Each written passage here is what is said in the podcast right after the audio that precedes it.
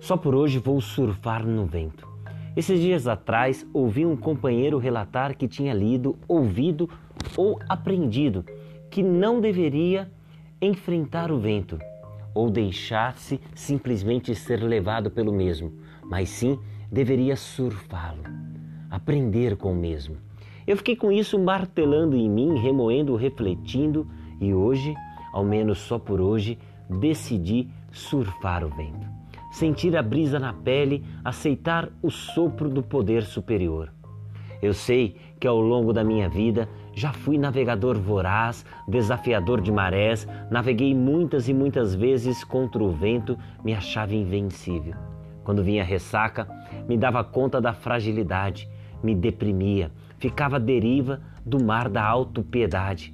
Porém, hoje resolvi ser homem prancha, me equilibrar e surfar o vento. Eu sei que talvez eu caia, sofra, chore e fique triste nem todo vento é sopro de felicidade, mas se apenas desejar surfar, eu hei de me equilibrar, hei de levantar e sereno, hei novamente de surfar o vento, só por hoje.